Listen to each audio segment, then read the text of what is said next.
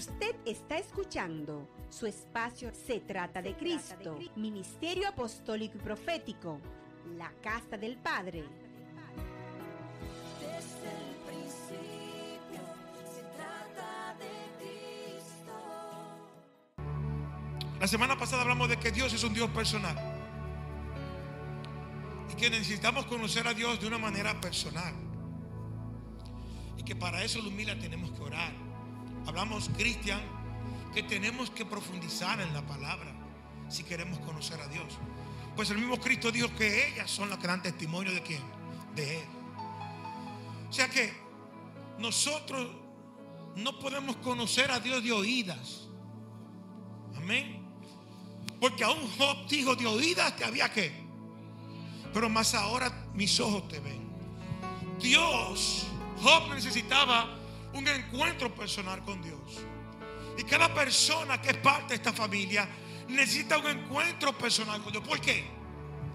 Porque cuando tú tienes una experiencia personal con Dios, cuando tú tienes un encuentro personal con Dios, no importa el profeta que se levante, el pastor, el apóstol, el evangelista, no importa quién hable por las redes, no importa nada, Dios se te reveló. Y dependiendo el encuentro, déjalo que es un profeta que está recibiendo. Dependiendo del encuentro que tú tengas con Dios, va a ser una manifestación de su atributo.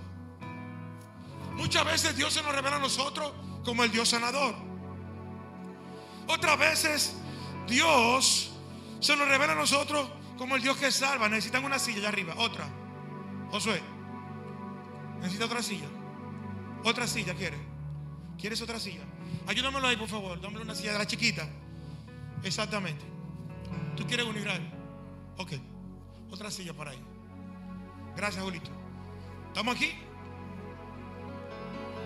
Dios se nos puede revelar como Jehová Jireh. Pero también se revela como el Siqueinu, como el Rafa. Se nos revela de muchas maneras. Pero en este tiempo y en esta estación, Dios quiere revelarse a nosotros como nuestro Padre. ¿Sabe lo que dijo Jesús? Jesús dijo, cuando oren, oren así. Padre nuestro. Wow, wow, wow, wow. Por muchos años la religión nos enseñó un Dios castigador. Y no significa que Dios no castiga. Porque la palabra dice que Dios al hijo que ama, que es lo que hace, manifiesta su amor. La disciplina en los niños es una expresión de amor del padre a los hijos. Ay, Dios mío, ¿qué es esto? Cada vez que un padre corrige a sus hijos, está revelando al Padre que está en el cielo. ¿Están aquí? Pero cada vez que un hijo, después de que el padre lo corrige, regresa a su padre como si nada hubiera pasado, está revelando el amor del Padre a través de él. En pocas palabras, como decía mi hermano Rubiki, Dios quiere revelarse como nuestro Padre. Y este no es lo que les quiero hablar, esto es solamente una introducción para traerlo a colación lo que estuvimos hablando en estos días. Dios es un Dios personal. Dios es un Dios que es tu Padre y se te quiere revelar como tu Padre. ¿Por qué? Porque quiere que tú recibas a Jesús como su Salvador personal y seas parte de la familia celestial. Tenga derecho, poder, potestad de ser hecho hijo de Dios. Pero lo que hoy quiero hablarle es del Evangelio de la predicación. La semana pasada hablábamos de eso, de que Dios es un Dios personal. Y que tenemos que tener una experiencia personal con Dios para conocerlo. Lo podemos conocer a través de su palabra, lo podemos conocer a través de cualquier mensaje, pero cuando tú tienes una experiencia con Dios, ni el diablo en persona te puede robar lo que tú viviste con Dios. Porque como tú estabas metido ahí adentro, en la boca, del- en el estómago del pez, no fue el diablo que te apareció, fue Dios. Y cuando se te metieron en los leones, en la cueva de los leones, amén. Hello, aleluya, gloria a Dios. No fue el diablo que se te apareció, fue Dios. Estamos aquí. Y cuando el horno se te calentó, Miguelina, que nadie daba dos cheles por ti, estaba ciento y pico. ¿Sabes quién fue que estuvo contigo ahí? ¿Quién? No fue el diablo, fue Dios. Dios, Dios quiere revelarse a nosotros. Y queremos que ten- tengamos una experiencia personal con Él. Que fortalezca nuestra relación con Él y que nada ni nadie nos la pueda quitar. Porque después que tenemos una experiencia personal con Dios, no vamos a ser nunca más igual. Nunca más vamos a ser igual. Y puede venir lo que venga. Puede venir lo que venga, pero nadie va a poder borrar lo que hemos vivido con Dios. ¿Sí o no? Amén. En este tiempo la iglesia no puede dejarse engañar por el sistema. Ni por los golpes que estamos recibiendo continuamente. A través de la radio, a través de la televisión, de los muñequitos, de la serie, de todo. Hoy más que nunca la iglesia tiene que ejercitarse en sus disciplinas espirituales. La oración, la palabra, el congregarnos y el predicar este evangelio. Y es por eso que hoy quiero hablar del evangelio, de la predicación. El tema de hoy es, la predicación no es opcional. La predicación es opcional. Quizás algunos le dijeron, no, que tú- hay que gente que predica, hay gente que no predica, hay uno que ora, otro. Yo te voy a decir esto, la predicación no es una opción. El compartir a Cristo no es una opción, es un mandamiento. El compartir este evangelio no, no es si tú quieres, o si yo quiero, o si el pastor le dio la gana, Coraima. No es eso, es un mandato de Dios. Esta palabra, este evangelio de gloria, amén. Quiero que entiendan que tiene que ser predicado en todo el mundo. Y Dios planificó de una manera sobrenatural de que la gente se convirtiera a través de qué? De una locura. ¿Pero de qué locura? De la locura de la predicación del Evangelio. Es locura para los que se pierden, pero es poder de Dios para aquellos que reciben a Jesús como su Salvador personal. Pero Cristian, lamentando mucho el caso eh, neonacional, tú tienes que predicar. Mira, tú vas a tener que evangelizar, te guste o no te guste. Aquellos que están escondidos por atrás, que no les gustan figurar, esto no es una opción para ustedes. Esto es un mandamiento. Y por la palabra vamos a ver lo que dice la palabra de todo esto. Amén. Lo primero que tenemos que entender es que es la, la necesidad que tenemos de compartir a Cristo. Es una necesidad personal, pero también es una necesidad universal. Tenemos que recordar que cuando evangelizamos, cuando compartimos el Evangelio de Cristo, cuando predicamos a otras personas acerca del poderoso plan de salvación, de- acerca de las buenas noticias, las buenas nuevas que tenemos en Cristo Jesús, amén, algo puede suceder. Y es que ella también lleguen a aceptar a Cristo como su Salvador personal y puedan nacer de nuevo y ser parte de la familia de Dios. Lo que no sabemos es cuáles son las personas que Dios nos asignó desde la eternidad. Desde la eternidad, los planes de Dios son eternos. A Él nada le coge por sorpresa. Y desde la eternidad hay personas que tienen tu nombre en su frente. Que cuando llegue el momento y tú le compartes este evangelio poderoso, lo que estaba dormido en ellos se va a despertar. Y lo que no entendían lo van a entender. Lo que no comprendían lo van a comprender porque van a ser activados por una, un diseño eterno de Dios. Van a ser activados porque la obra del Espíritu Santo, que es la que acompaña la, predicación de este evangelio, le va a dar convencimiento de pecado, de justicia y de juicio. ¿Saben qué? A veces tú te pasas años predicándole a una persona, a un familiar, a un amigo, y no te hace caso. Y un día aparece uno que nadie conoce y le dice lo mismo que tú le dijiste. Y empiezan a hablar en lengua, a danzar, a decir y a salir corriendo. Eso no me lo contaron, eso lo vivo aquí cada rato. Cuando yo le enseño a ustedes una cosa y viene otro y lo repite y ustedes están brincando y saltando. Esto no es que me- esto yo lo vivo. Y tengo que quedarme calladito. Digo, señores, por ahí entonces. Pero es que esto no es del que quiere, sino del que Dios quiera. Y Dios ha determinado a personas específicas para personas específicas. Mensajes específicos para mensajes específicos. Y tú tienes mil años predicando a alguien y pasa uno por la calle vendiendo mango o como, como el evangelista Jeremiah vendiendo fruta y dice una palabra y para la persona se convierte. Por esto no, no se trata de nosotros. ¿De qué se trata esto? Dale un aplauso fuerte al rey. Lo importante es que el evangelio sea predicado a tiempo y fuera de tiempo. Lo importante es que nadie se quede, sino que todos podamos entrar. ¿Cuántos dicen amén a esto? ¿Cuántos dicen aleluya? Pero como tú no sabes, a menos que Dios te revele, porque a veces Dios te revela como le pasó a Pedro, que estaba pasando hambre o, o ayunando al mediodía y tuvo una visión.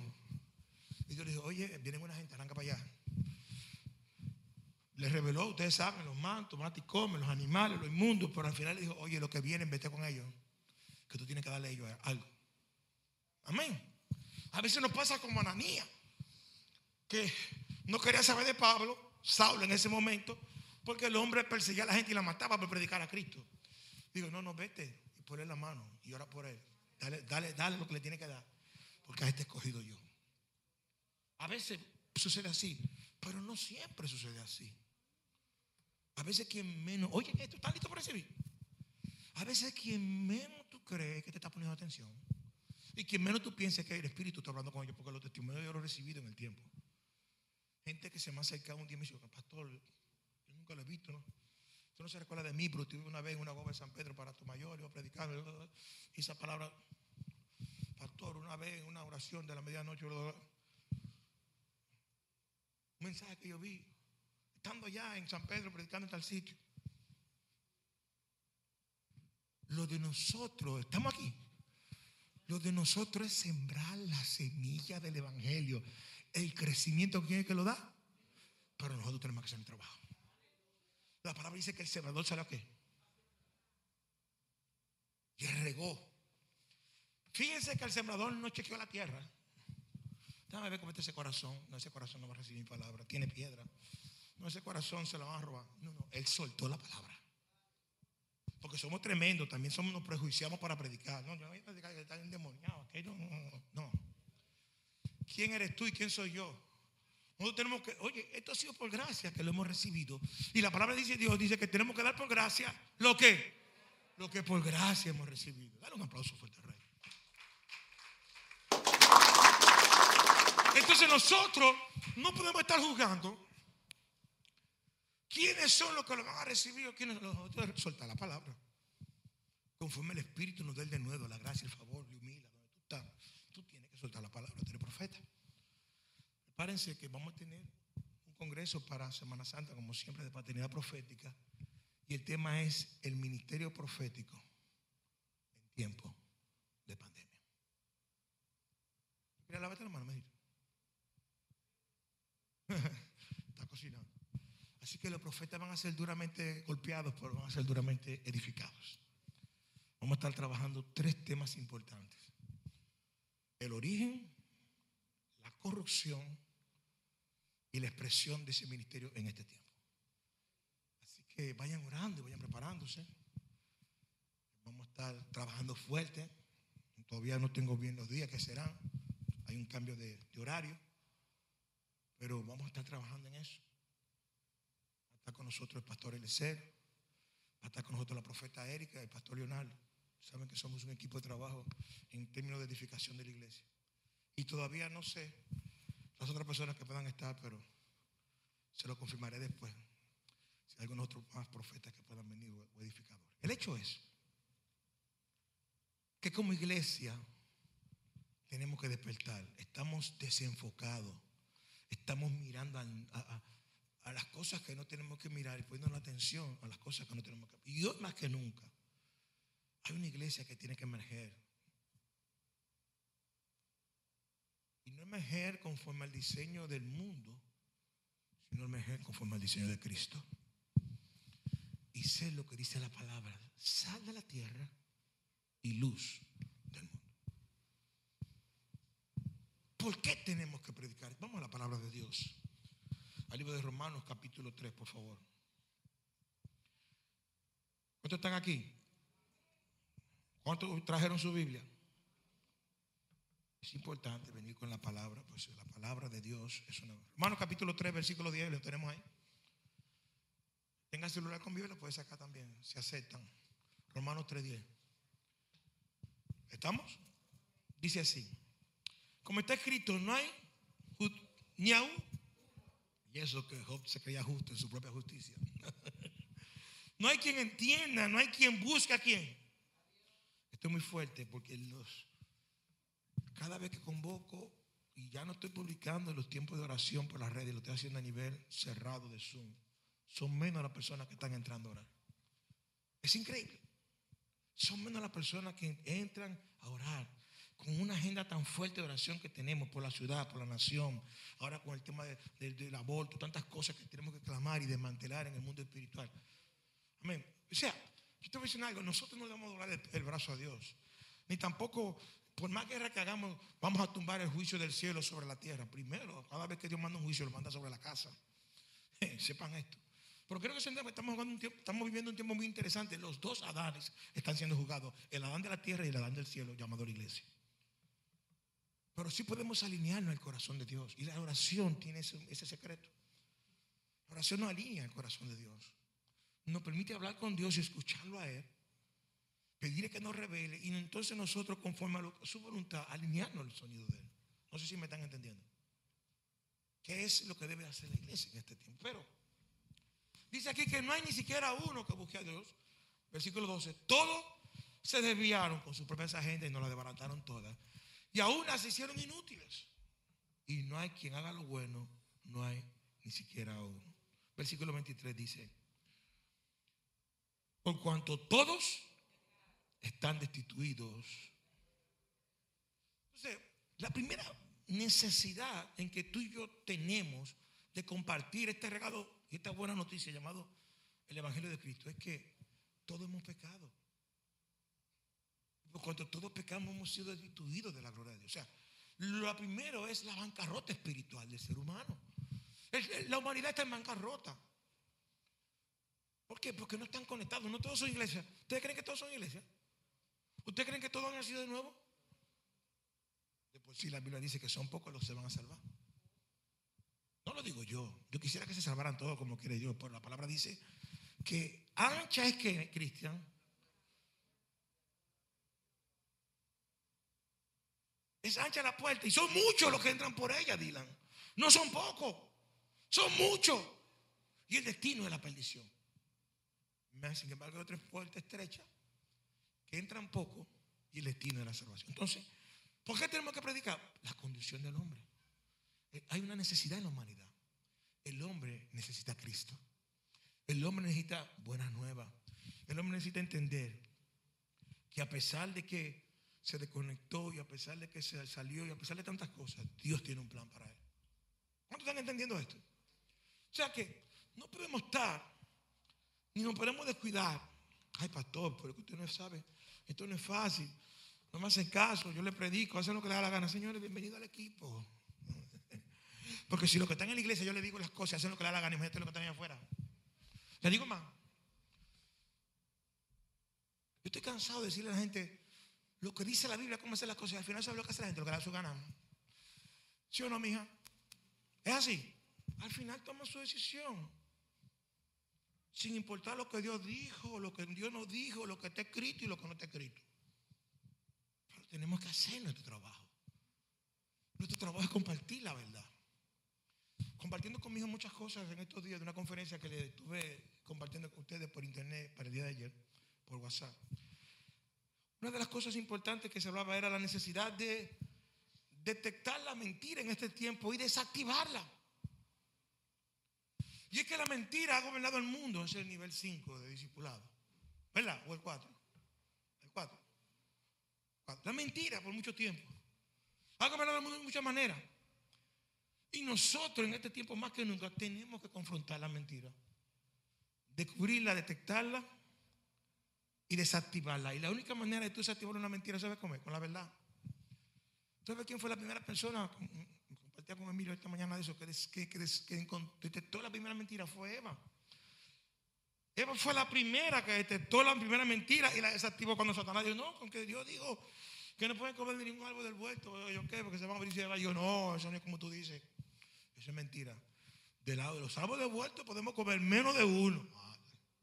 Desactivó la mentira, pero le tiraron una segunda mentira que no pudo. Y sabes que las mentiras vienen una detrás de otra.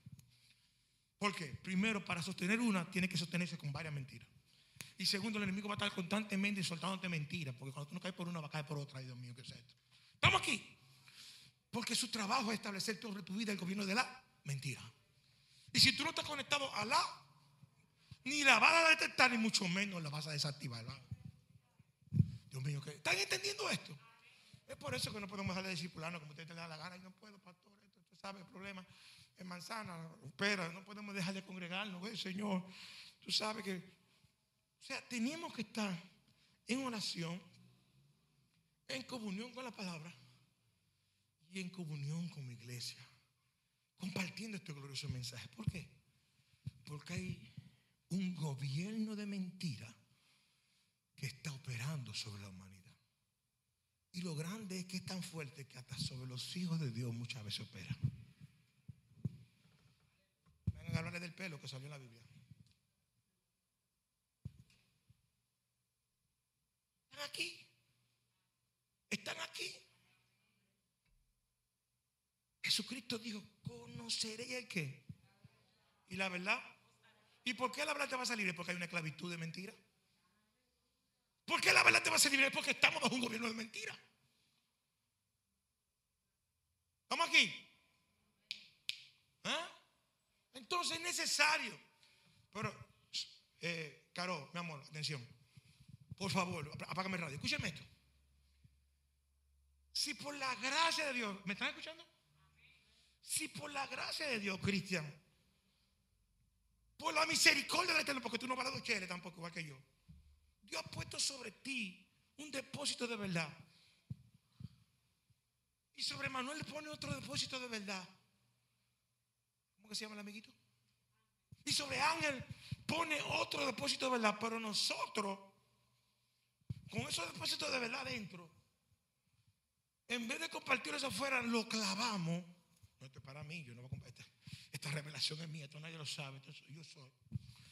No lo voy a compartir esto, Shekatara. ¡Eh, Rabacuco, dime, ministro Q! Tú tienes una verdad y tú no la quieres. Si no compartimos esta verdad, ¿sabe qué va a pasar? Que aquellos que están siendo esclavizados por el veneno de la mentira que tú cargas como verdad, con, que- con el veneno de la mentira del antídoto de la verdad que tú cargas, van a seguir siendo esclavos. Pero si en vez de eso, Ángel, lo que tú has recibido por gracia, lo da por gracia. Y lo que Manuel ha recibido por gracia, empieza a compartirlo. Y lo que Cristo también ha recibido por, es como la vacuna, se va a repartir. No hay que pagar, es gratis. Y quien menos tú creas, va a recibir el antídoto y va a ser sano en el nombre de Jesús. ¿Se está entendiendo lo que estoy explicándole? Nosotros tenemos que entender que no solamente nosotros, sino que todos, nuestra casa, nuestros hijos, nuestros padres, nuestros amigos, aún aquellos que se consideran nuestros enemigos, la ciudad, la nación, el mundo, todos necesitamos a Cristo en el corazón. Todos. Usted está escuchando su espacio Se trata de Cristo, Ministerio Apostólico y Profético, la Casa del Padre.